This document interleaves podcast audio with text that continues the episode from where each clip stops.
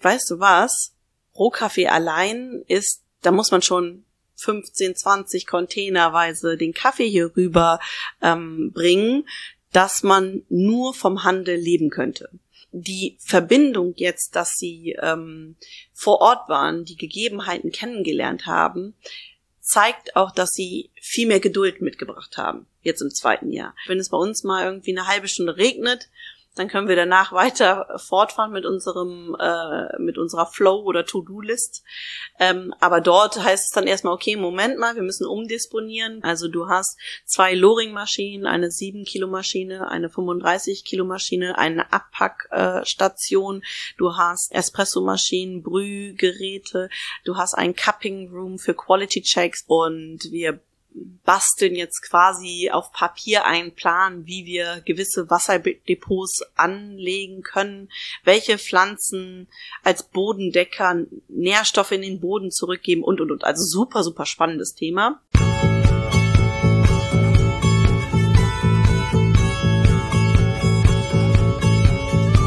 Willkommen zur Episode 53 des Kaffeesahne Podcast. Ich habe euch ja gesagt, hier kommt direkt die nächste Folge hinterher. Heute spreche ich mit Nadine von The Coffee Board. Was sie genau macht, lässt sich wohl kaum in einen Satz zusammenfassen, aber das werdet ihr während unseres Gesprächs super schnell selbst merken. Nadine importiert Spezialitäten-Kaffee aus Ostafrika, baut in Kenia eine Kaffeefarm auf, röstet in Hamburg ihren selbst importierten Kaffee und verkauft ihn auf Wochenmärkten. Und weil das noch nicht genug ist, baut sie gerade gemeinsam mit Partnern ein Rösterei Coworking Space in Hamburg auf. Freut euch auf ein Gespräch mit einer super vielseitigen Frau. Super schön auch, dass ich endlich nochmal eine Gesprächsfolge mit der Person hier vor Ort im Studio aufnehmen konnte. Bevor es losgeht, noch ein kurzer Disclaimer. In dieser Folge schiebe ich einen kleinen Werbeclip. Ich darf euch nochmal Pakiro vorstellen, den perfekten Verpackungspartner für Röstereien jeder Größe. Dazu aber gleich mehr. Viel Spaß mit dem Kaffeesahne-Podcast. Ja, ich gebe das Wort weiter an äh, Nadine. Super schön, dass du da bist, dass du extra nach Köln gekommen bist, um ähm, mit mir heute zu quatschen. Hallo Nadine. Hallo Anna und vielen, vielen Dank für die Einladung. Ja, sehr gerne bin ich hier. Und ähm, ja, dein Intro verrät tatsächlich schon, dass es sehr umfangreich ist. Ähm, wer mich vielleicht nicht kennt, angefangen habe ich mit dem äh, der Arbeit im Kaffeebusiness ähm, 2017 mit dem Import von Rohkaffee aus Uganda, der von dem Cousin meines Mannes produziert wird vor Ort und ähm, den ich dann 2018 erstmals nach äh, Hamburg importiert habe und dann auch an einen großen äh, Rohkaffeehändler verkauft habe im Ganzen. Und das war dann so der Startschuss, wo ich gesagt habe, okay, ähm, aus der Mount Elgin Region den Arabica Specialty Coffee den gibt es so in dem Maße noch nicht. Ähm, da könnte ich doch unterstützen, so als Familiendienst damals, genau. Und äh, warum bist du den Weg gegangen äh, über einen großen Importeur und nicht äh, direkt an Röstereien?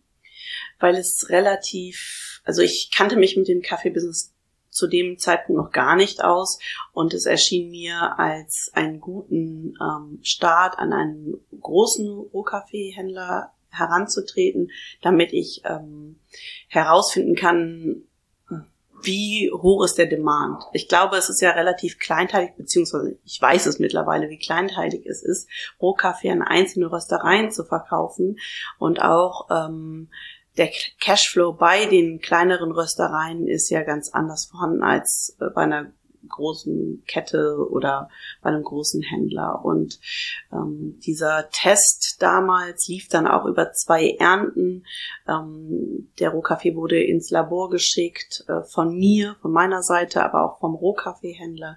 Dann habe ich auch ähm, mit anderen Röstereien in Hamburg ähm, die Samples getestet. Also zum Beispiel, wenn ich Namen nennen darf, Elbgold zum Beispiel war seit Stunde eins dabei, die mir auch wirklich ehrlich ehrliches Feedback zum Kaffee gegeben haben. Und ähm, ich habe die Meinung von Rehm damals, Janine hat noch dort gearbeitet. Witzigerweise habe ich sie einfach so auf dem Berliner Coffee Festival angesprochen und habe gesagt, ich habe von dir irgendwie Gutes gehört. Könntest du mir mal dein Feedback dazu geben? Aber auch Touton hat die Meinung abgegeben und so habe ich mir dann von verschiedenen Seiten ähm, einfach mal Qualitätsmeinungen eingeholt zu dem Samples aus Uganda. Genau. Ja, ah, das wusste ich übrigens äh, gar nicht, dass du das äh, über, so, über einen Großhändler gemacht hast. Äh, was ja aber eigentlich vielleicht am Anfang eine ganz äh, gute und etwas sicherere äh, Variante ist, weil man stellt sich das halt so vor, ja, ich hole hier Kaffee hin und, äh, und verkaufe den und äh, verdiene da ein bisschen Geld dran ähm, ist ja eher das Gegenteil. Das ist ja erstmal ein riesengroßes Investment. Auch ähm, die Feststellung der Qualität und sowas würdest du ja eigentlich dann komplett alles selbst übernehmen und eigentlich ja dann super praktisch, dass das, ähm, dass das über diesen Händler gelaufen ist. Ja, absolut. Also ähm, als Sparringspartner, dass ich dann erstmal dort ähm, bei dem Qualitätskontrollen dabei war.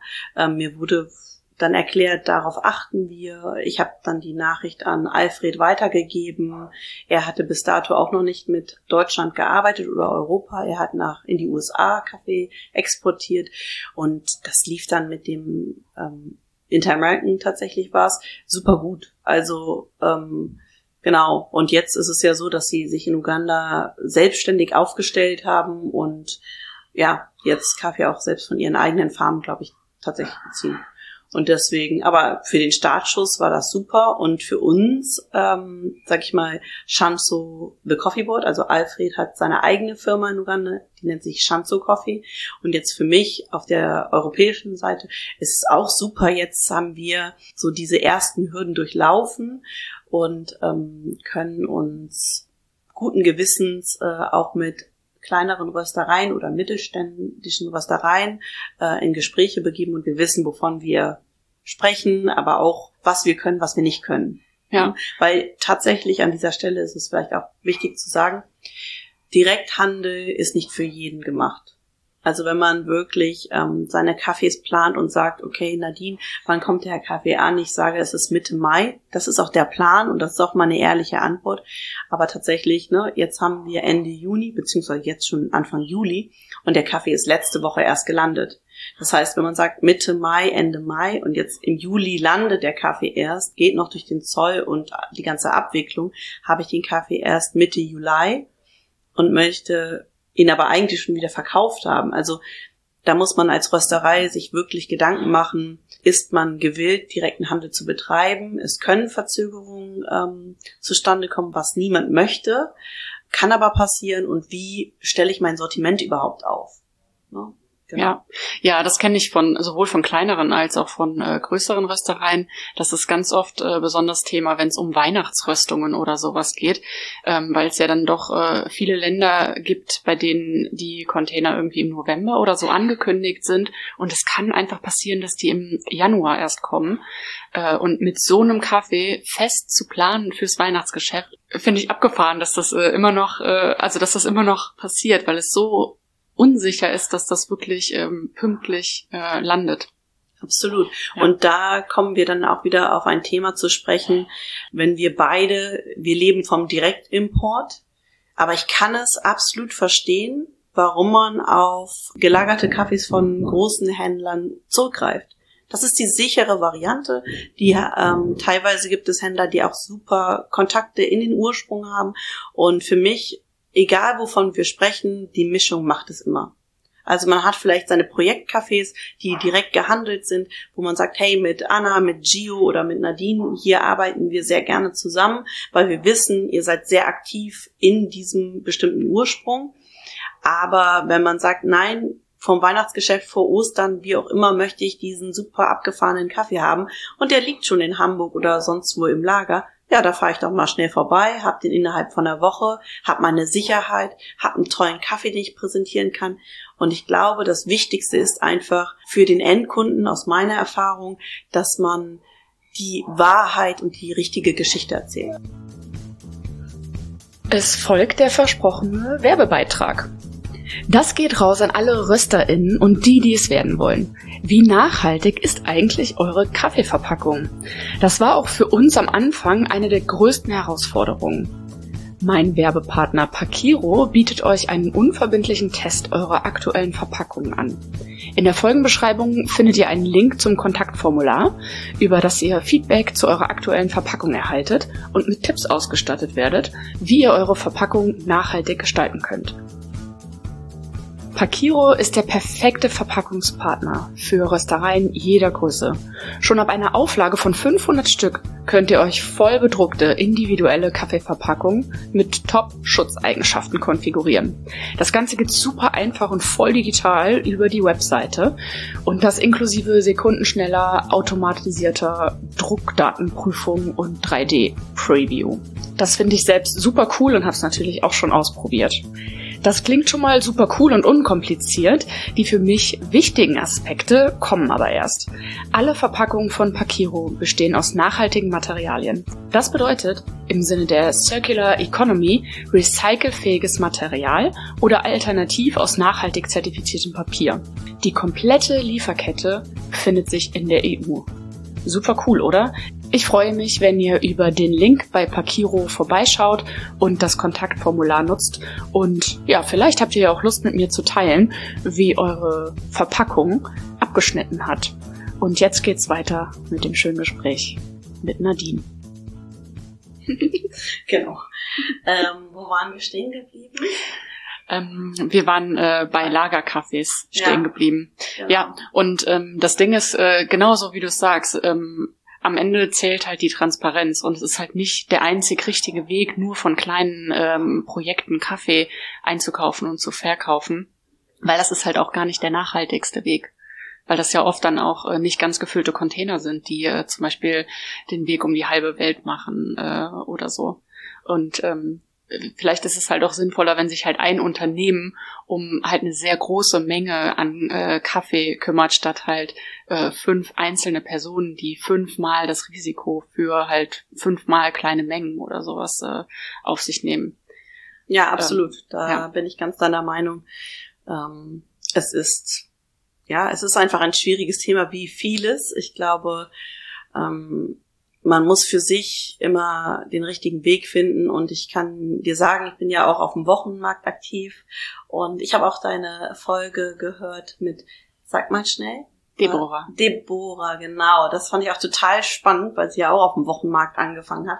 Und ich teile komplett ihre Meinung. Also diese, dieses, die Wertschätzung, guten Kaffee auf dem Wochenmarkt zu trinken, das habe ich auch jedes Mal, wenn ich da stehe, habe ich immer diese kleinen Momente, wo, wo ich das Feedback bekomme. Auch heute Morgen zum Beispiel habe ich eine private Nachricht bekommen, ähm, wie toll der die neue Röstung von einem Kaffee von mir angekommen ist und und und. Also und diese Kunden möchten einfach Transparenz haben, weil sie sich ganz spezifisch für das Produkt Kaffee auf dem Wochenmarkt von mir entschieden haben. Genauso wie sie sich zum Beispiel für ähm, den Pilzstand neben mir entschieden haben, der nur äh, Pilze verkauft und total in seinem Element ist. Also ähm, ja, ich glaube, Transparenz ist das Wichtigste. Und für mich, Transparenz heißt aber auch nicht, dass ich alles offenlegen muss. Ne? Also was heißt Transparenz dann wieder? Ja, schön aufbereitet, ähm, genau. äh, gedruckt. Äh, genau. Ja, muss es halt gar nicht sein, sondern es kann halt auch einfach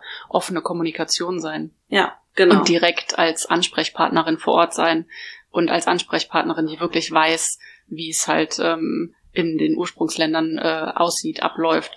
Oder einfach auch ähm, vertrauensvoll sagen kann, dass es vor Ort vertrauensvolle ähm, PartnerInnen gibt. So wie du mit dem Cousin deines Vaters, äh, wow, so wie du mit dem Cousin deines Mannes. genau, genau, genau. Ja, das absolut. Ähm, ich äh, habe vor zwei, drei Wochen einen Vortrag gehalten und da ging es dann tatsächlich auch so ein bisschen um die Geschichte von The Coffee Board, was wir machen, wie wir Handel betreiben. Und ähm, da kam dann die Rückfrage, warum oder wäre es möglich, den Kaffee mit einem oder einen QR-Code zu hinterlegen, damit man sehen kann, wo der Kaffee sich gerade befindet. Letztendlich, ja klar, alles ist möglich. Ähm, nur ich bin ja nicht die Einzige in dieser Kette, die etwas dafür tun muss, dass diese Transparenz da ist. Ähm, und deswegen ist es relativ schwierig auch umzusetzen. Jetzt, wenn wir darauf zu sprechen kommen, hey, du hast ja auch eine eigene Kaffeefarm, die du aufbaust ähm, in Kenia und da ist es natürlich, da habe ich ganz andere Voraussetzungen. Ne? Also da habe ich schon die Voraussetzung, dass ich sagen kann, auf jedem ähm, Schritt und Tritt werde ich ja vom Farmmanager benachrichtigt, was da gerade los ist, ob wir düngen, ob gewässert wird, ähm, was, ob es einen Befall gibt an den Pflanzen. Und das könnte man natürlich mit einem QR-Code hinterlegen und dann mache ich eine tolle Customer Journey ähm, bis vom, vom wirklichen ersten Start bis, ähm, bis der Kaffee auch dann in Deutschland ist. Ne? Genau, wir haben hier so einen kleinen, kleinen Lionel, der hier manchmal dazwischen funkt, also bitte. Wenn wir mal den äh, Faden zwischendurch verlieren. Genau. Ähm, aber ist ein ähm, sehr angenehmer Co-Gast bisher. ähm, ja, aber lass uns doch noch mal äh, wirklich ein paar Schritte äh, erstmal noch mal zurückgehen. Du kommst ja gar nicht aus dem Kaffeebereich und ähm, wir haben jetzt äh, schon erfahren, dass du äh, quasi über diesen, äh, über diesen großen Händler und deine erste Fuhre oder die ersten beiden Fuhren Kaffee, die du nach Deutschland gebracht hast, ähm, dann doch sehr ins Thema äh, eingestiegen bist und ähm, dann ja, wenn ich deine Reise so richtig verfolgt habe, auch sehr schnell beschlossen hast, okay, das ist, das ist mein Weg und ich will das machen. Und ähm, du bist ja seitdem auch zu viel mehr gewachsen. Also nach diesem Container ist es ja dann wirklich zu äh, noch mehr Kaffee, noch mehr Ursprungsländern, ähm, der eigenen Rösterei und dann jetzt auch dem Markt, den du zum Beispiel angesprochen hast, gekommen. Ähm, wie hast du dich denn von dem, was du vorher gemacht hast, in die Kaffeewelt so eingefunden? Ja, genau. Eigentlich ähm, spielst du äh, auch eine Rolle dabei, tatsächlich. Und okay. ähm, nee, tatsächlich. Also ähm, mein Background ist ein Media-Background. Ich habe in einer Agentur gearbeitet, ganz klassisch, und dann hinterher, ähm, das war mein erster ähm, Job, Sales, Marketing, äh, Leitung, und dann in einer klassischen Werbeagentur, also die ganze Print, Out-of-Home-Planung, und dann zum Social Media, Influencer, ja, nicht Management, aber für die Endkunden habe ich dann Konzepte geschrieben. Mhm. Ähm, genau. Und dann äh, 2016 ist mein erster Sohn geboren. Und ähm, nach der Elternzeit bin ich dann nicht wieder zurück in den Job gegangen. Dann haben wir entschlossen, okay, weißt du was, wir ähm, setzen jetzt erstmal unsere Familienplanung fort und ich wollte immer zwei Kinder haben ähm, und dachte so, okay, nach dem zweiten Kind kann ich dann wieder voll einsteigen in was auch immer. Ähm, mir wurde aber ganz schnell klar, dass Werbung für mich nicht tiefgründig genug ist also für mich persönlich. Und ich dachte, okay, ein haptisches Produkt zu haben ist sehr interessant, aber der Ansatz, dass ja die Hälfte meiner Familie aus Ostafrika stammt, hat mich auch gereizt, weil ja natürlich mittlerweile gibt es ähm, viele Menschen, die diese Brücke schlagen können. Also warum schlage ich nicht die Brücke für jetzt sage ich mal ähm, Uganda nach Europa? Und ähm, so habe ich dann wie gesagt, Alfred kennengelernt. Dann irgendwann hieß es, hm, Coffeepreneur-Netzwerk, wer, was ist das? Wie komme ich da rein? Äh, Kaffee seine Podcast, Podcast. Jeder spricht von diesem Podcast. Was ist das? Und dann habe ich mich so durchgescrollt und ich weiß nicht, immer tiefer in die Materie Kaffee reingefuchst. Und so kam ich dann das ähm, dazu, dass ich gedacht habe, eigentlich ist es so ein facettenreiches Produkt. Ich möchte da gerne Teil von sein. Und ähm, ja, und dann Step by Step ähm, habe ich mich weiterentwickelt. Und wie du sagst, ja, der Rohkaffee, den habe ich ja zu 100 Prozent verkauft. Und dann gemerkt, weißt du was, Rohkaffee allein ist, da muss man schon 15, 20 Containerweise den Kaffee hier rüber ähm, bringen, dass man nur vom Handel leben könnte. Also ähm, ist es doch vielleicht eine gute Idee, dass Freunde und Familie mich doch darauf ansprechen, wo ist denn der Röstkaffee? Wo bekomme ich denn da einen Kaffee?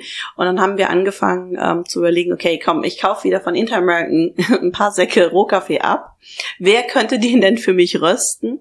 Habe dann Roland kennengelernt, der hat ähm, in äh, Ottensen in einer Rösterei gearbeitet als Röstmeister und der hat angefangen mit mir den Kaffee zu rösten. Also er hat geröstet, aber wir haben so darüber philosophiert, was kann der Kaffee, in welche Richtung könnte ich äh, ihn verkaufen. Dann ist es ja nur eine einzige Bohne. Hm, auch relativ fruchtig. Also hatten wir drei Röstungen, eine super spritzige, eine ausgewogene und eine Espresso-Röstung. Genau, und so bin ich dann gestartet mit diesem einzigen Produkt. Genau. Ach, du bist wirklich mit einem einzigen Rohkaffee, aber mit drei Produkten, drei Röstkaffee-Produkten gestartet. Ja, genau. Ah, das ist ja auch super interessant. Also wie so ein Test eigentlich, ja. ne? Welche Röstung kommt am besten an bei den Kunden? Und dann natürlich die spritzige Röstung ist ja relativ schnell rausgeflogen. Die Espresso-Röstung war schon okay, damit können wir was anfangen. Lässt sich auch viel leichter malen. Ähm, und, und dann, ähm, aber jetzt mittlerweile muss ich sagen, es ist die ausgewogene Röstung, die, die, die viele meiner Kunden schätzen. Vielleicht auch, weil sie wissen, das ist das, was sie jetzt bei mir bekommen. Mhm. Und für ähm, Espresso-Röstungen, die tief geröstet sind, gehen sie vielleicht woanders hin. Ja, genau. Aber so bin ich dann gestartet und ähm, das war 2019 im November, Dezember. Und 2020 hatte ich auch sehr viel Zeit, zumal ja auch mein zweitgeborener Sohn dann in die Vollzeit, also in die Kita gegangen ist, beziehungsweise 25 Stunden die Woche. Und dann habe ich gesagt, dann nutze ich diese Zeit und ähm, lasse mir von Roland das Rösten beibringen an meinem Kaffee. Mhm. Genau. Und dann haben wir da monatelang immer zusammengestanden. Er hat mich machen lassen, ähm, ohne großartig was zu sagen, was dann auch mal so, oh Gott, der Kaffee ist aber sehr kostbar für mich. Ich will ihn nicht verhunzeln. Genau. Und ja, und dann ging es weiter, dass ich dann die Rösterei gewechselt habe. Also dann von ähm, der Rösterei in Ottensen dann zu Black Delight. Die hatten während Corona ähm, Kapazitäten frei, dass ich dann dort zwei Tage die Woche am Gießen stehen konnte, natürlich dann auch mit Artisan im Hintergrund als Röst ähm, Software, was mir schon mal sehr viel geholfen hat, weil vorher war es ein, ein Topa ohne Software, nur irgendwie Gas an und aus. Mit der Abluft konnte man auch nicht spielen. Also ah, ja geil, ne? ja, so wie bei uns auch früher. ja, also es ist sehr viel. Ähm, I try it out, let's see what happens. Ähm, genau. Und so haben wir uns dann äh, weiterentwickelt. Und dann habe ich ähm, zusätzlich, wie du sagst, noch zwei andere Ursprungsländer ins Visier genommen. Also meine Schwägerin kommt aus Burundi, meine ähm, Schwiegermama hat ruandische Wurzeln und ähm, dort wurde dann auch die Familie mit einbezogen und gesagt, hey, ähm, also Kelly heißt meine Schwägerin, sie ist dann mit, also aus Belgien gekommen. Wir haben uns in Burundi getroffen. Ihr Vater hat alles vor Ort organisiert. Ähm, wir hatten jemanden, der uns von äh, Kooperative zu Kooperative, von Farm zu Farm gefahren hat und ähm, da dort Französisch gesprochen wird, mein Französisch sehr pur, hat sie sich voll und ganz eingebracht und mir geholfen und auch wirklich Wahnsinn, ein riesen Dankeschön, alles auf ihre eigenen Kosten, weil sie auch sagt, hey, das ist so cool, dass du ähm, ja dabei bist und und irgendwie mein Land irgendwie auch in Europa so ein bisschen ähm, das Produkt zumindest äh, repräsentierst. Genau. Also sind das auch wirklich äh, Kaffees, die vorher nicht wirklich einen Markt in Europa hatten? Also was ist vorher mit den Kaffees passiert? Bei äh, Alfred hast du jetzt äh, hast du gesagt, der hat äh, früher viel in die USA verkauft. Ja, genau. Macht er immer noch oder? Ähm? Ja, USA, dann ähm, in die Emirate, aber auch Ko Südkorea natürlich. Das ist so sein Hauptmarkt. Ähm, die Kaffees aus Ruanda und Burundi doch schon. Nur wenn man mal an Ostafrika denkt, jeder oder jeder der zweite vor fünf, sechs Jahren, den ich gefragt habe, welche Kaffees kennst du? Es ist Ken also kenianischer Kaffee oder äh, kenianischer Kaffee oder äthiopischer Kaffee. Und ähm, dementsprechend äh, war Burundi, Ruanda und Uganda gar nicht so auf der Kette. Außer dass ähm, außer dass es vielleicht in Uganda der Canifora natürlich ähm, ein großes Thema war. Das wird ja auch äh, mittlerweile immer noch am meisten exportieren. Spielt aber halt im äh, Specialty-Bereich jetzt nicht so die, äh, die große Rolle, noch nicht. Äh. Noch nicht, noch nicht, Nein, genau. Also da, genau, ihr hattet ja auch ein, ein kleines Batch ähm, aus äh, Uganda, Uganda, genau, mhm. ein Honey Canifora und ähm, der Produzent Stefan, also mit dem arbeite ich auch sehr gern zusammen und er ist auch offen für neue Fermentationen. Ich habe jetzt einen anaeroben ähm, Canifora äh, bestellt, der noch auf dem Drying Bed liegt. Ähm, genau, und da versuchen wir schon auch diese Akzente zu setzen. Ja. Und ähm, aber wir springen ein bisschen, aber ich glaube, das ist nicht so schlimm, ähm, hm. weil es ist auch einfach sehr äh, facettenreich, was du machst. Ähm, ist es denn so, dass du alle Kaffees, die du jetzt dann nach Deutschland holst, äh, auch selbst röstest oder geht viel davon mittlerweile dann auch über dich an andere Röstereien? Genau, also die meisten Kaffees, die ich importiere. Hm. Gute Frage. Also tatsächlich, wie du gesagt hast, ja, ich importiere Rohkaffee, ich bin Rohkaffeehändlerin, ja. Ich forciere es nicht unbedingt, sag ich mal, wie Gio es macht mit Latitude, weil es ein enorm aufwendiger Job ist. Also ich empfinde es als Vehikel für die Produzenten, dass ich natürlich mehr Kaffee abnehmen kann und ähm, dadurch mehr Volumen und dadurch binde ich mich natürlich auch mehr an die Produzenten an sich. Aber ich würde sagen, ähm, jetzt so im dritten Jahr des Imports, ja, jetzt würde ich sagen, ist es so 50-50. Also 50 Prozent des Kaffeevolumens den ich, das ich einkaufe, röste ich selbst für Eigenbedarf, äh, für The Coffee Board und 50 Prozent ist dann für andere Röstereien, die auch jetzt schon im zweiten oder auch im dritten Jahr ähm, Rohkaffee gekauft haben. Genau. Ja, und auch da ist es halt total ähm, schön zu merken, dass äh, sich da auch so was Konstantes irgendwie äh, aufbaut. Also das ist das, was ich jetzt bei Gio zum Beispiel sehe. Sie forciert zwar zum Beispiel äh, ihren äh, Rohkaffee ähm, groß und bekannt zu machen, aber hat ja in der Regel gar nicht so viel, wie nachgefragt wird und setzt dann natürlich auf die, die ähm, langfristig für alle Seiten Sicherheit geben. Ne? Also Röstereien, ja, die einfach lange dabei sind, bleiben auch lange dabei und werden natürlich bevorzugt, weil es halt auf allen Seiten Sicherheit bedeutet. Ja, absolut, absolut. Also an dem Volumen bei uns äh, hapert es nicht, aber es ist auf jeden Fall zum Beispiel letztes Jahr im November habe ich ja ähm, Philipp von Cabo äh, Coffee ähm, vom Bodensee war mit in Uganda mit und Arthur von Lovely Lots und die haben ähm, zuvor auch schon Kaffee gekauft und die Verbindung jetzt, dass sie ähm, vor Ort waren, die Gegebenheiten kennengelernt haben, zeigt auch, dass sie viel mehr Geduld mitgebracht haben, jetzt im zweiten Jahr. Einfach weil das ist ein komplett, eine komplett andere Welt.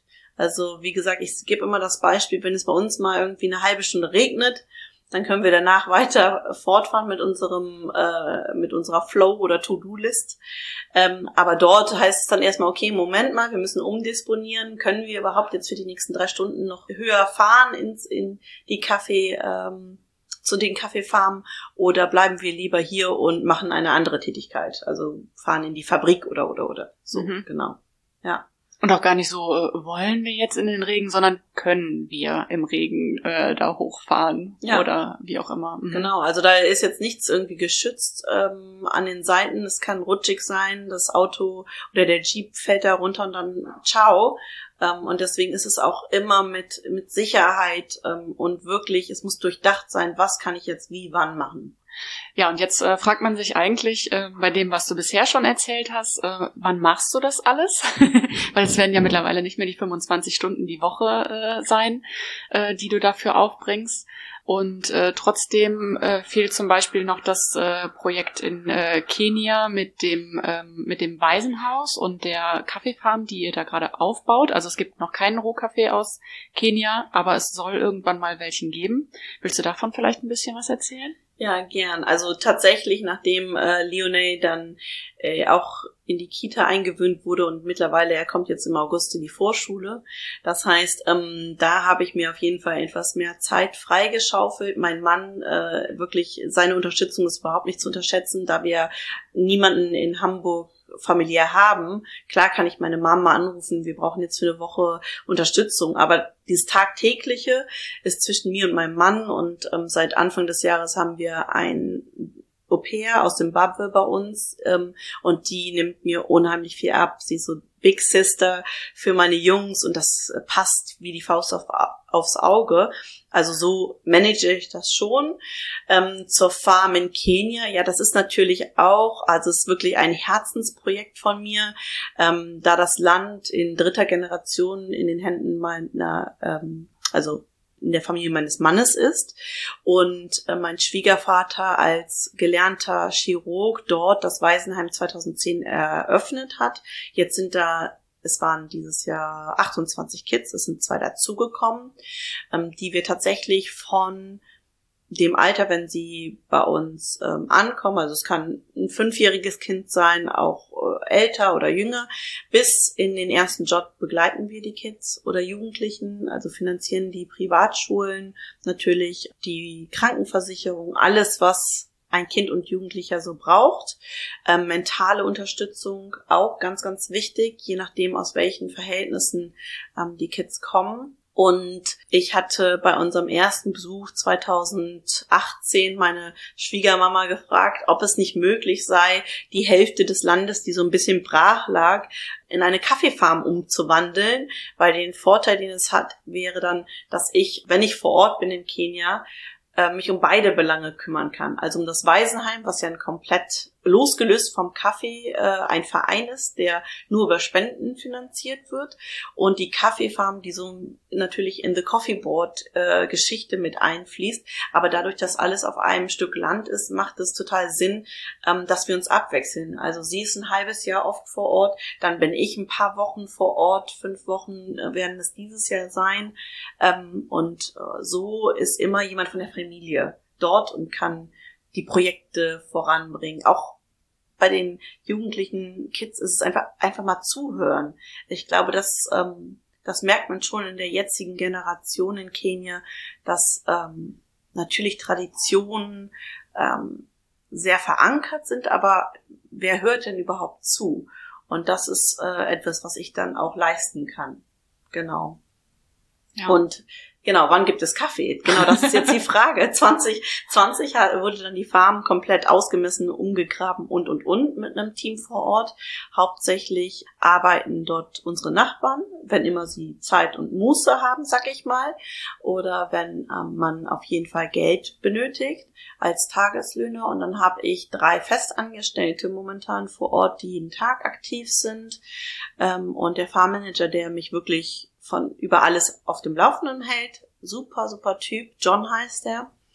Und ähm, ich plane, die kenianische Staatsangehörigkeit anzunehmen, also eine doppelte Staatsangehörigkeit. Und ähm, das wird dieses Jahr auch forciert. Also mein Mann hat sie jetzt wieder annehmen können weil Kenia hatte das eine Zeit lang blockiert. Mhm. Genau. Und äh, sobald er das eingetragen hat, darf ich dann und die Kids auch, weil genau, das ist für, für uns Business vor Ort zu betreiben natürlich um einiges leichter als der ausländische Partner zu sein. Ähm, genau, und deswegen ist es geplant, in zwei, drei Jahren den ersten Export ähm, nach Deutschland zu holen. Und bevor das überhaupt passieren kann, ist eigentlich das aller, allergrößte Projekt, dass ich auf der Farm in Agroforest beginne. Mhm. Und dazu habe ich mir Hilfe geholt und wir basteln jetzt quasi auf Papier einen Plan, wie wir gewisse Wasserdepots anlegen können, welche Pflanzen als Bodendecker Nährstoffe in den Boden zurückgeben und und und. Also super, super spannendes Thema. Ähm, und das muss erstmal in Gang gebracht werden dieses Jahr und ich glaube, ab nächstem Jahr fange ich dann darüber an nachzudenken, wie ich den Kaffee irgendwann hier rüberhole. Aber momentan verkaufen wir an Kooperativen im Umfeld. Also wir ah, haben jetzt. Also es gibt schon Ertrag. Es gibt schon Ertrag. Ich glaube, jetzt sind zweieinhalb Tonnen. Okay, also das ist kein kleines Stück äh, Land. Also weil eigentlich klang das jetzt wie so ein ja. kleines äh, Projekt. Also ich habe mir ja, das jetzt ja, so vorgestellt, da steht, da steht das Waldenhaus, ein relativ kleines Haus und daneben ja. ist dann so ein kleines Feld, äh, relativ überschaubar und da stehen ein paar, äh, paar Bäumchen, aber ähm, das ist ja schon eine ordentliche Menge. Es kommt immer da auf die Perspektive ja, an. Ja, ja, ne? klar. Also ja. Ähm, schauen wir auf Kenia, würde ich sagen, es ist ähm, mittelgroß. Schauen wir nach Brasilien, es ist ein winzig kleines Land. Also ja. ähm, wir haben drei Hektar die nur mit Kaffee bepflanzt sind. Das sind so dreieinhalbtausend Kaffeebäume und genau nochmal drei Hektar fürs Waisenhaus, wo dann für die Eigennutzung alles mögliche von Gemüse über Obst und auch ein bisschen, ähm, es gibt ein paar Kühe und, und Ziegen und Schweine und Hühner. Mhm. So. Und das ist aber geteilt, aber nicht wirklich geteilt, nicht real geteilt, einfach nur von visuell geteilt mhm. sozusagen. Langweilig. Aber dabei mag ja Schlangen so gerne. ähm, genau, also ähm, dreieinhalbtausend Bäume, klar, ähm, und 300 Bäume standen schon. Das sind 60 Jahre alte Kaffeebäume, ähm, die von der Oma meines Mannes ähm, angepflanzt wurden, die wir vor 2020 einmal komplett abgeschnitten haben, die jetzt auch wieder tragen und auch sehr gesund aussehen. Ja. ja. Ach, mega spannend. Ja. ja. also das war mir gar nicht klar, dass das, äh, dass es schon so weit ist. Super cool. Ja, da bleiben wir auf jeden Fall auch dran. Aber wir müssen ja auch noch über dein anderes Projekt sprechen. genau, das andere Projekt, meinst du das Roast Hub Projekt? Ähm, genau. Genau, und das ist äh, wirklich, ähm, muss ich sagen, da geht ein Traum für mich in Erfüllung. Ich glaube, ähm, wann war das erste Frankfurter Coffee Festival? Es war 2021. Das, das war der, genau. Da habe ich Philipp ähm, von Communal Coffee ähm, getroffen und er hat mir auch erzählt, dass er ein Projekt in Berlin auf die Beine stellen will, Co-Roastery, so und so. Und ich habe gesagt, ey, Philipp, das ist genau das, was ich in Hamburg machen will. Erzähl mir bitte alle Ins und Outs, weil das ist eigentlich mein Traum. Diese Kaffeewelt in Hamburg, die finde ich sehr segmentiert ist und jede Rösterei brodelt da vor sich her. Ich möchte die Leute zusammenbringen. Baristi sprechen alle schon miteinander, unterstützen sich bei Competition und wo sind wir? Wo sind die Röster? Ich möchte eine, einen Platz, einen Ort schaffen, wo man sich trifft, wo man sich austauscht, wo nicht die Ellbogen alle ausgefahren werden, sondern wo man voneinander lernen kann, weil letztendlich, wie verkauft man ein Produkt? Also aus meiner Sicht verkauft man ein Produkt über verschiedene Komponenten, über Qualität, über Nahbarkeit, über Transparenz, ja, nein, über ähm, eine Geschichte und, und, und. Und jeder hat seine eigene Geschichte. Und ich bin nicht jedermanns Cup of Tea, aber vielleicht von der anderen Hälfte. Und so sucht man sich natürlich als Endkunde die Rösterei aus, die den Geschmack trifft, aber zu der man auch eine Verbindung hat. Und deswegen finde ich äh, es so, so toll, dass ich ähm, Partner gefunden habe, die auch dafür brennen. Also ähm, es sind drei Partner, zum Beispiel Georg Schwarz kennt man von Espresso Prego, der ähm, Mitgeschäftsführer wird von Roast Hub. Und ähm, dann hängen noch zwei andere, Robin und Christian, äh, mit drin. Und ich freue mich unheimlich, weil Ende des Jahres ähm, wird die Rösterei dann in Vettel in Hamburg eröffnen. Du guckst gerade so? Ähm, wer waren die anderen beiden? Georg hat auch noch eine, neben Espresso Prego, noch eine Röstkaffeemarke mhm. ähm, seit letztem Jahr auf die Beine gestellt und er hat das auch mit Partnern, Freunden gemacht. Robin und Christian, die sich eher im Hintergrund aufhalten und er ist quasi ähm, Frontface. Genau. Okay. Und genau. alle drei kommen aber, äh, ja. sind beteiligt auch am genau. Roast Hub. Genau. Wir sind mhm. zu viert an Roaster beteiligt und ähm, Georg und ich sind äh, in der Geschäftsführerebene und auch dann vor Ort sehr, sehr aktiv und Ansprechpartner.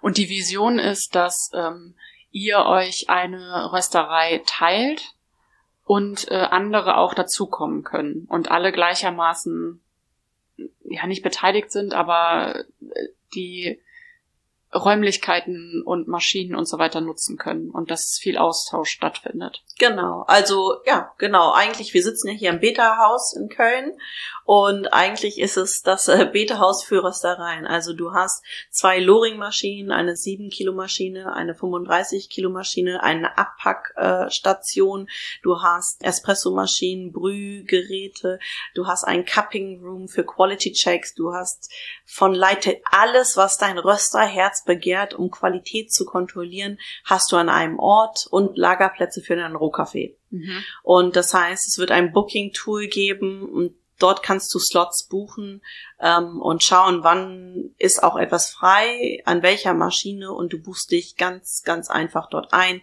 und kommst vorbei äh, und produzierst deinen Kaffee. Und äh, habt ihr schon viele Interessenten? Ja, wir haben einige Interessenten, es sind so knapp unter zehn. Ähm, nur haben wir, sind wir noch nicht so weit, dass wir sie natürlich aufnehmen können, weil wir noch an den Preislisten sitzen. Der Notartermin ist jetzt ähm, am Dienstag. Ähm, das heißt, wenn diese Dinge wirklich unter Dach und Fach sind, dann wird es auf der Roast Hub Website auch eine Preisliste geben und dann kann man sich anmelden und so weiter, ja. Ja, also aber etwas weniger als zehn ist ja schon mal super für den Start. Ja. Also weil auch etwas weniger als zehn Leute muss man ja erstmal koordinieren können. Ja. Ähm, genau. Also wir starten tatsächlich von Anfang an mit einer Software, die das möglich macht, dass du deine Firma anlegst und einen Kundenzugang bekommst sozusagen, einen Rösterzugang.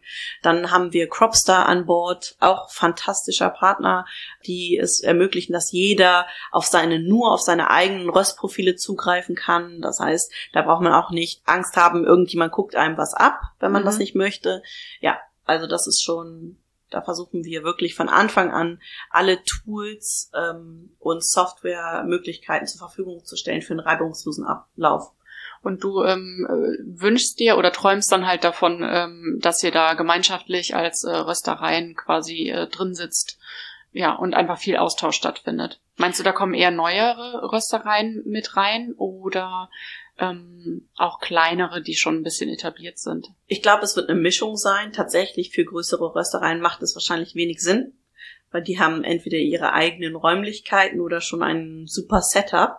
Also es ist, ich denke, es sind wirklich die mittelständischen Röstereien, die sagen, hey, warum soll ich denn das finanzielle Risiko eingehen? Hier ist doch alles schon und ich muss mich um nichts an Papierkram großartig kümmern. Also das ist wirklich, ich kann mich maximal auf mein Produkt, aufs Rösten, auf meine Tätigkeit konzentrieren.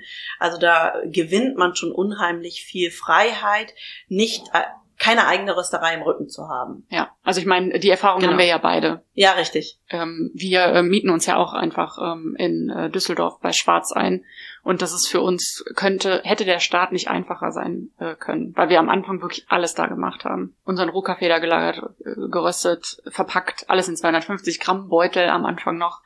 Ähm, und genau, wir konnten da alles mitnutzen und das ist natürlich ein super einfacher Start. Und warum sollte jede kleine Rösterei, also wir rösten alle zwei bis drei Wochen.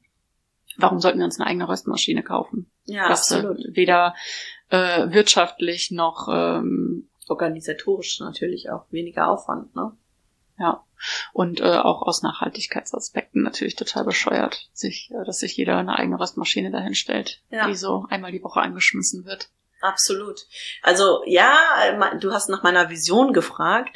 Also ich ähm, ich liebe und lebe auch für Specialty Coffee, ganz klar. Und ich freue mich total, dass wir diesen Entschluss gefasst haben, auch die sieben Kilo Loring-Maschine dort stehen zu haben, weil ich sehe es als Mehrwert, wenn man exklusive Kaffees nicht auf einem 35er rösten muss, also in einem größeren Batch, sondern die Möglichkeit hat, den, das Profil so zu perfektionieren und da wirklich tief einzutauchen, das an einer äh, fantastischen Maschine zum einen, aber auch in kleineren Batches. Das finde ich total spannend und es wird Veranstaltungen geben. Also endlich einen Ort zu haben, wo man regelmäßig auch Veranstaltungen ähm, haben kann. Es können sich andere Rohkaffeehändler auch einmieten und sagen, hey, ähm, könnt ihr ähm, uns einen Spot geben und in eurer Community die Röster einladen. Wir haben neue, neue Rohkaffees auf Lager. Der Produzent ist übrigens auch gerade in Hamburg zu Besuch. Ne? Möchte eure Community diesen auch kennenlernen. Also ich glaube,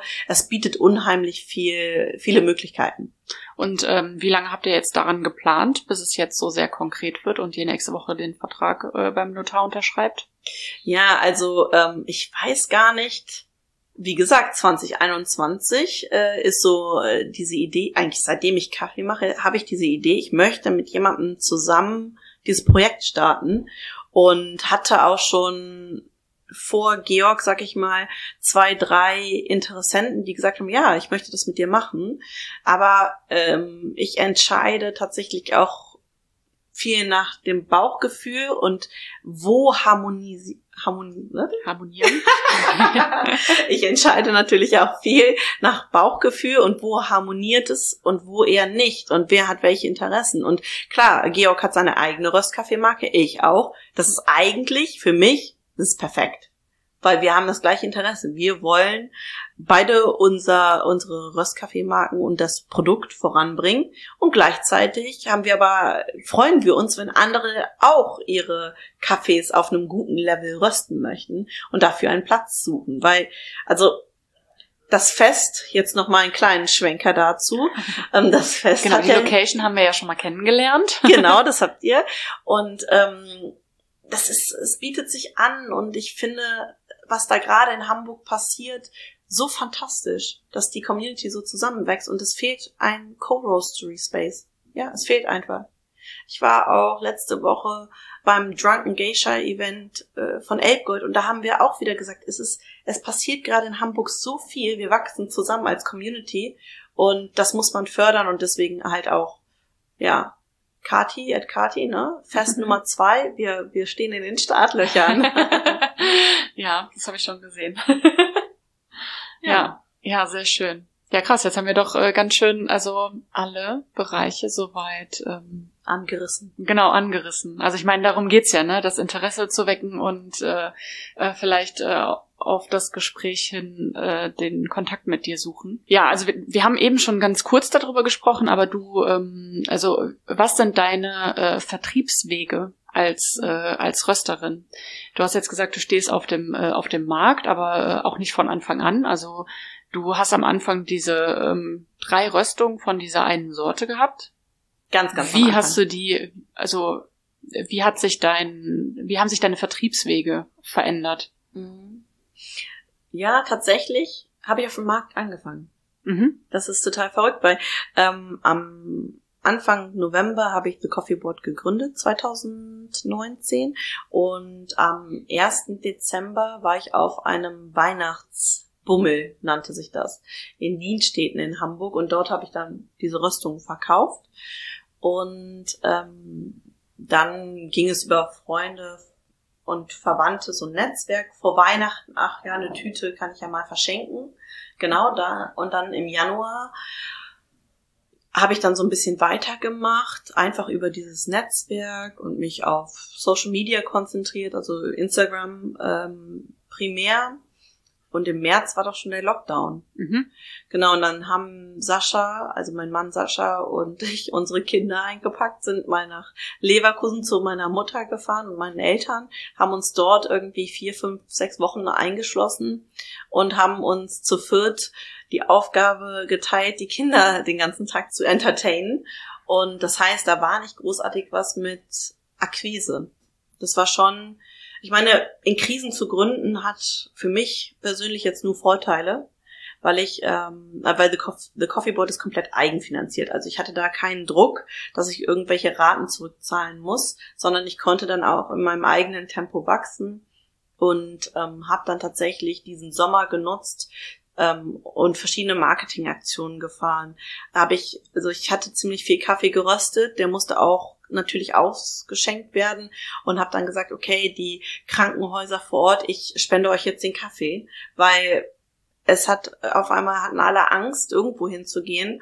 Und mein Online-Shop, den kennt ja niemand. Mhm. Also wie soll ich den Kaffee loswerden? Ich wollte ihn auf keinen Fall alt werden lassen und habe das dann an die Hamburger Krankenhäuser sozusagen ähm, verteilt und gespendet und auch die Erlöse dann gespendet sozusagen. Und dann 2020 im August war ich dann so das allererste Mal auf dem Isemarkt. Das ist der größte Farmers Market in Europa, der outdoor stattfindet. Und seitdem bin ich auf dem Wochenmarkt. Also der Wochenmarkt hat mich durch die Krise gebracht und hat auch dafür gesorgt, dass ich den einen oder anderen Kunden, also entweder ein Abo wurde, ein Abo wurde abgeschlossen oder auch irgendwie Geschäftsführer von Firmen, die gesagt haben, ja, ähm, ich will meinen Kunden, äh, meinen Kunden sage ich schon, ich möchte meinen ähm, Mitarbeitern was Gutes tun. Ich möchte jetzt allen 30 Mitarbeitern eine Tüte Kaffee nach Hause schicken. Kannst du das machen? Und klar, so individuelle Lösungen habe ich dann auch umgesetzt, weil die Zeit war ja da. Mhm. Und im B2B konnte ich keine Akquise betreiben, weil alle Restaurants geschlossen waren. Also doch, die Wochenmärkte ist das, was The Coffee Board zu The Coffee Board gemacht hat. Ganz klar, diese Nahbarkeit, die ähm, zur Marke, zu mir und zur Story. Und, und ja. ja, da hat man halt noch Zeit oder man verweilt auf dem Wochenmarkt. Ich hatte eine Zeit lang meinen Kaffee auch bei Rewe im Regal stehen. Während Corona niemand hat verstanden, was ist denn das jetzt, diese rote Verpackung? Was soll das hier? Ich renne mal schnell, keine Ahnung, zur Käsetheke, hole meine drei Sachen und bin dann wieder an der Kasse. Also neue Produkte im Supermarkt zu launchen, die, wo die Marke komplett unbekannt ist, ohne irgendwie in Werbung zu investieren, das war, ja, das hat nicht funktioniert. Und deswegen ganz klar Wochenmarkt war mein Anfang und das ist auch etwas, was ich nicht, äh, worauf ich nicht verzichten werde. Also egal wie groß ich werde, der Wochenmarkt wird immer bleiben. Und ansonsten, klar, ähm, der Online-Shop ist ein Vertriebskanal und dann auch Direktvertrieb. Also schon, ähm, dass man Kunden direkt anruft oder ja, anschreibt. Das sind so meine Wege. Ja, der Wochenmarkt war ja dann wirklich äh, 2020 auch so einer der wenigen Orte, an denen man Menschen äh, überhaupt begegnen konnte, ne? Und dafür ja dann eigentlich äh, wahrscheinlich auch ganz schön und vielleicht auch äh, zu vielen Menschen so eine emotionale Bindung direkt aufgebaut, ne? Absolut. Also so ja. kann ich mir das vorstellen. Und ich stand da ja nur in einem kleinen Zelt und das bei Minustemperaturen. In Hamburg wird es auch schon mal minus 10, minus 12 im Winter, egal wann keine Ahnung, um 4.30 Uhr aufgestanden, alles ins Auto gepackt. Also es ist schon auch ein heftiger Job, sag ich mal, da zu stehen. Aber ja, man, die Wertschätzung kam sofort zurück und ich konnte ja noch nicht mal Kaffee ausschenken. Genau, das wäre jetzt auch meine nächste Frage gewesen. Nee, also, also wirklich einfach nur Bohnen. Nur Bohnen. Ähm, das heißt, das Vertrauen, was mir gegeben wird bei einem relativ hochpreisigen Produkt, bei Specialty Coffee auf dem Wochenmarkt, ähm, war schon enorm. Und das sind Leute, die immer noch Kunden von mir sind und die dann auch über Instagram, über E-Mail schreiben, wann bist du wieder dort und dort. Und das ist echt ganz schön, dass, ähm, dass man im Gedächtnis geblieben ist. Ja. Ja, also ich sehe auf jeden Fall, dass ähm, also über Instagram sieht man, du bist jetzt nicht mehr nur eine Person. Das wäre jetzt äh, sowieso auch ähm, eine Frage. Ähm, wir haben das eben schon bei deinen ganz vielen Projekten gesagt. Äh, wie machst du das alles alleine? Und äh, auch alleine schon das, was du äh, ja in Hamburg machst, ist ja kaum alleine zu stemmen. Ähm, wie machst du das? Genau. Ähm, ja, tatsächlich, also The Coffee Board als Team wächst stetig. Ähm, und wir suchen tatsächlich immer noch jemanden weiteres im Team, entweder in Teilzeit oder auf 520 Euro Basis, je nachdem. Und zwar habe ich mit Lena, die kenne ich auch noch aus Zeiten, als ich angefangen habe, mit, ähm, mit Roland zu rösten, weil mhm. sie hat damals mit Roland zusammengearbeitet. Genau, hat mittlerweile auch zwei Kiddies.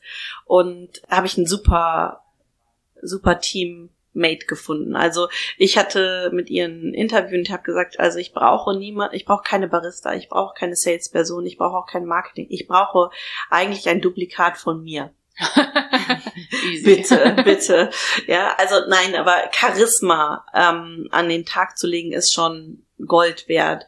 Dann natürlich Barista-Skill zu haben, aber sich nicht zu fein zu sein, auch mal in einen Hörer zu greifen oder eine E-Mail zu schreiben, das ist etwas, was ähm, was so ein junges Unternehmen braucht, ne, diese Flexibilität. Klar ähm, gibt es auch ähm, Ansprüche wie zum Beispiel, aber ich möchte gerne im Homeoffice arbeiten können. Und ja, klar, kannst du. Ähm, es ist aber auch wichtig, dass wir zusammenarbeiten und ähm, deswegen suchen wir eigentlich ähm, noch jemanden, der sagt, ja, ich, ich möchte Teil des Teams sein. Und für mich Teil des Teams sein heißt, jeder macht oder kann auch alles machen. Mhm. Und nicht so, das ist hier mein Aufgabenbereich, weil so groß sind wir noch nicht. Wir können noch nicht Aufgabenbereiche verteilen und du bist da komplett ausgelastet, sondern ich glaube, es schweißt uns so zusammen, dass wir ähm, für alle auch so ein bisschen mitdenken. Genau, also da habe ich jetzt auf jeden Fall Lena fest an Bord. Oksana, die ist tatsächlich aus der Ukraine geflüchtet und über das ist auch wieder eine Geschichte eigentlich für sich. Also Black Delight hat ähm, am Anfang ähm, der, der, des Krieges ähm, eine Gruppe zusammen organisiert und Barist, also Frauen aus der Ukraine die Möglichkeit gegeben, einen Barista-Kurs über vier, fünf Wochen zu machen. Mhm. Im Food Lab in Hamburg. Das kennst du ja auch. Ne? Ah ja, ja. Genau. Und, und da gab es dann ein, zwei Tage am Ende, äh, wo eingeladen wurde und gesagt wurde, hey, hat jemand ähm, die Kapazität oder sucht jemand Mitarbeiter im Bereich Kaffee und so weiter. Und dort habe ich Oksana getroffen. Und Oksana ist auch ähm, Teil des Coffeeboard Teams, aber noch nicht komplett fest weil sie hat auch zwei Kids. Ihr Mann ist seit kurzem in Deutschland. Also sie muss noch familiär viele Sachen regeln, bevor sie sich komplett committen kann. Aber ich habe sie auf jeden Fall ähm, total im Blick und würde es lieben, sie auch an Bord zu haben. ne? Mhm. nee, aber ich, ich muss sagen, ohne jetzt irgendwen ausgrenzen zu wollen, ich liebe es, ähm, mit Frauen zu arbeiten. Und, und die äh, Frauen, also Lena und Oksana, haben halt auch beide Kids und ich habe Kids und wir verstehen uns auch nochmal auf einem anderen Level und können dann auch sagen, ja, hey, also zum einen, alle von uns machen immer alles möglich, was möglich ist, aber zum anderen, wenn es halt mal nicht geht, dann haben wir auch Verständnis füreinander und suchen gemeinsam Lösungen. Und ähm, das ist etwas, was ich auch versuche, ja, so weiter zu betreiben. Ja, so stärkt ihr euch ja auch ja. alle gegenseitig, ne? Genau, auch das, das zeigt auch irgendwie eine, ein Level von Respekt ähm, gegenüber den eigenen Prioritäten. Und ähm, jetzt sitzt Lionel ja hier ähm, und ich konnte ihn jetzt auch nicht einfach so zu Hause lassen. Und das ist einfach Teil äh, des Lebens. Ja, ja, die Kids. Ja, und ähm, das hat ja auch viel dann äh, damit zu tun, wie du dein Unternehmen äh, führst. Also du bist ja das, du bist das Gesicht von The Coffee Board und Lena und Oksana sind äh, genauso dann jetzt auch äh, Gesicht von The Coffee Board, was ich halt zum Beispiel, also ich habe Lena auch kennengelernt in, äh, in Hamburg bei das Fest und äh, sehe sie halt jetzt immer auf äh, Instagram. Also ja. sehe ich, dass sie da auf jeden Fall auch eine äh, gewisse Affinität äh, zu hat und das ist halt total schön zu sehen, wie äh, du als The Coffee Board zu ihr von The Coffee Board werdet und halt alle gleichermaßen so dem Unternehmen ein Gesicht gebt und nicht äh, einfach eine ja eine, eine Person, die für dich arbeitet, aber du bist äh, du bist nur im Fokus. Sondern, genau. Also das ist genau das, was du beschreibst, sieht man auch auf jeden Fall. Ja, das ist gut, das ist gut. Ja, ja und ich habe auch, ähm, also Oksana und Lena haben ja auf dem Wochenmarkt ein Reel gemacht und das ist ja irgendwie, also für meine Verhältnisse irgendwie durch die Decke gegangen. Da habe ich so gedacht, ich ja, ja, ja, ich so, wie geil. Eigentlich, die Leute wollen mich gar nicht sehen, die wollen euch sehen. und das ist auch so irgendwie total schön, weil ich meine, es ist nicht so, dass ich mich so als als Rampensau für, ich muss mich immer zeigen. Nein, nein, nein. Ich, ich finde, das ist ein Team-Effort hier und ich möchte allen die Bühne geben und ähm, ja, ich fand das total gut. Also klickt die Reels von den beiden sehr, sehr gerne an und lasst ein paar Likes da. Ja. Ja, ja, also ich finde das, äh, finde das total schön zu sehen.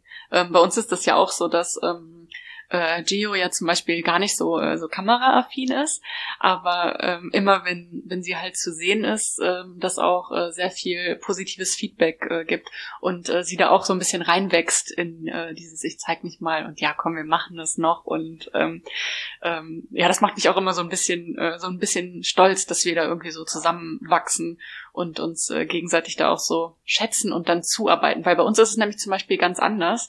Ähm, bei uns ist schon sehr so, dass ähm, wir ganz klar unsere Bereiche haben. Also wir machen alle alles, also oder beide alles. Aber Gio ist ganz klar Rösten und Rohkaffee. Ich bin ganz klar Laden und, äh, und Social Media. Und wir grätschen da so ein bisschen beide rein, aber die Verantwortungen sind schon ganz klar äh, gegeben. Aber jetzt mit einer Mitarbeiterin ist es dann halt was anderes. Und ich finde es tatsächlich dann eher auch schwierig, jemanden zu finden, der oder die, uns äh, auch eher die, ja, der man die, die Verantwortung so auch übergeben möchte oder kann. Mhm. Ähm, also wir haben da auch jemand super Tolles gefunden mit, äh, mit Anjuschka, die man ja auch ab und zu äh, mal sehr gerne ähm, äh, auf Fotos und Videos und sowas äh, und sowas sieht. Ähm, und das Wichtigste ist halt einfach, dass es, dass es passt und dann float es auch, ne? Ja. Und da aber halt jemanden zu finden, mit, äh, mit der das, mit der das passt, ist halt ähm, ja auch eine Herausforderung. Der Kaffee malt auf jeden Fall im Hintergrund von euch. Hm? Ja. Lecker, lecker. nee, ähm, du hast recht. Also wir haben uns tatsächlich, Lena und ich, wir haben uns zum Interview im Lowinskis getroffen in Eppendorf und äh, bei Krati und da kam auch ganz klar raus, in ihrem jetzigen Job hat sie die und die Aufgabe, sie arbeitet immer mit demselben Kaffee und ähm, sie möchte Verantwortung übernehmen. Weil ich habe auch, ge ich habe sie erstmal sprechen lassen. Was stellst du dir vor? Mhm. Einfach mal um zu hören, kann ich es überhaupt leisten, was du dir vorstellst? Und ähm, dann, ich glaube, nach dem Satz, als sie gesagt hat, sie möchte verschiedene Kaffees kennenlernen, viel mehr über Rohkaffee und und den Ursprung lernen und sie ist auch bereit, Verantwortung zu übernehmen. Ich so, okay, wo kannst du unterschreiben? Ja. ähm, super, super. Also äh, auch die Eigeninitiative ähm, muss gegeben sein, sonst kann das Unternehmen nicht wachsen. Ja. Sondern wenn alles an mir hängt, das, geht einfach nicht. Dann bleiben wir immer klein und ähm, mehr oder weniger unsichtbar. Und ich möchte ähm, Nein, ich möchte nicht klein sein. Ich möchte schon ein mittelständisches Unternehmen werden, ähm, die vielleicht bis zu fünf Arbeitsplätze sichern kann ähm, und wo man gerne zur Arbeit geht. Wo man sagt, hey, eigentlich ist es kein Job, es ist mein Hobby und meine Leidenschaft. Ach, zufällig werde ich auch noch dafür bezahlt. Das möchte ich, dass, dass das Team das Gefühl hat. Und ja, genau, ich glaube, das ist mein Ziel. Ja, das war jetzt noch gar nicht die Frage, aber das war eigentlich ein ziemlich perfekter äh, Abschluss, äh, würde ich sagen. Wir sind jetzt vom Anfang über deine verschiedenen Projekte zu deinen aktuellen Projekten und deiner Vision. Wow. Ja, danke. danke ja, also wirklich richtig, richtig schön und super spannend. Also ich beobachte das, also wir kennen uns ja, wie wir eben festgestellt haben, wahrscheinlich so seit Anfang 2020 und dann ja auch auf dem, aus dem äh, Coffeepreneur-Netzwerk. Die ganzen lieben Grüße an alle äh, Menschen, die du äh, gesagt hast. Also alle, die genannt wurden in diesem Podcast, äh, liebe Grüße. Bitte, bitte. da waren wirklich äh, sehr viele ähm, äh, wichtige, besondere Menschen, auch, äh, auch für mich und für uns beide, Absolut. ähm, ja. glaube ich, dabei. Und äh, das äh, spiegelt ganz gut wieder, wie viele von uns einfach darauf bedacht sind, auch viel zusammenzuarbeiten. Wir haben ja auch schon zusammengearbeitet und ich liebe deine Kaffees. Das freut mich. Wirklich Danke. sehr. Also wir haben auch einmal einen Kaffee von dir geröstet und äh, nach dem wird tatsächlich auch immer wieder mal gefragt. Ähm, das war der, ähm, der Natural aus, äh, aus Uganda Ja. von Stefan. Auch? Nee, nee, der war nicht von. Stefan. Ah, von Alfred war der. Ja, der ah, ist ja. jetzt angekommen. Und ich habe noch einen Red Honey dieses Jahr im Gepäck. Zum allerersten Mal. Danke. Ja, keep in touch auf jeden Fall. Cool. Äh, ich habe noch ein kleines Fragengewitter für oh dich. ja, stimmt. Muss ich spontan machen, weil ich keine Notizen dabei habe. Aber Das ist immer am besten. ja, ne, also du, du kennst das Spiel. Ähm, ich äh, gebe dir entweder oder Fragen und du musst ganz schnell antworten. Okay, starten. Natural oder washed? Natural. Filter oder Espresso? Filter. French Press oder Herdkocher? French Press. Okay, die Frage kann ich ja so nicht stellen. Ähm, Kenia oder Ecuador? Ecuador. Ich muss es sagen. Mein Kaffee ist noch nicht da. ja, sehr gut. Ähm, zu Hause oder unterwegs? Zu Hause. Light Roast oder Omni Roast? Omni Roast. Na komm, dann die letzte noch. Arabica oder Canefora? Canefora von euch, Arabica von mir. Ja, das ist total okay. Okay. Äh, ja, ähm, vielen, vielen, vielen lieben Dank. Äh, Nadine, sag uns noch kurz, wo man dich äh, finden und erreichen kann. Und ähm, Stimmt. ja, Also über Instagram absolut ähm, the.coffee.board und die Website.com, ne, thecoffeeboard.com, auf Wochenmärkten. Kommt auf die Wochenmärkte, schnackt mit uns. Ähm, übrigens äh, werde ich jetzt Cuppings auf dem Wochenmarkt anbieten. uh. Ja, das ist wieder was Neues. Aber ähm, sorry, ich wollte jetzt nicht ein neues Thema aufmachen. Nö. Aber ähm, ja, auf dem Isemarkt dienstags äh, werden wir das jetzt anbieten. Cool. Ja. Muss ich wohl bald nochmal nach Hamburg. Oder? Auf jeden Fall. Äh, vielen, vielen lieben Dank, Nadine. Und danke dir, Anna, für die spontane ähm, Terminfindung. Und danke, Lionel, für wirklich einfach Da sein. da sein. Tschüss.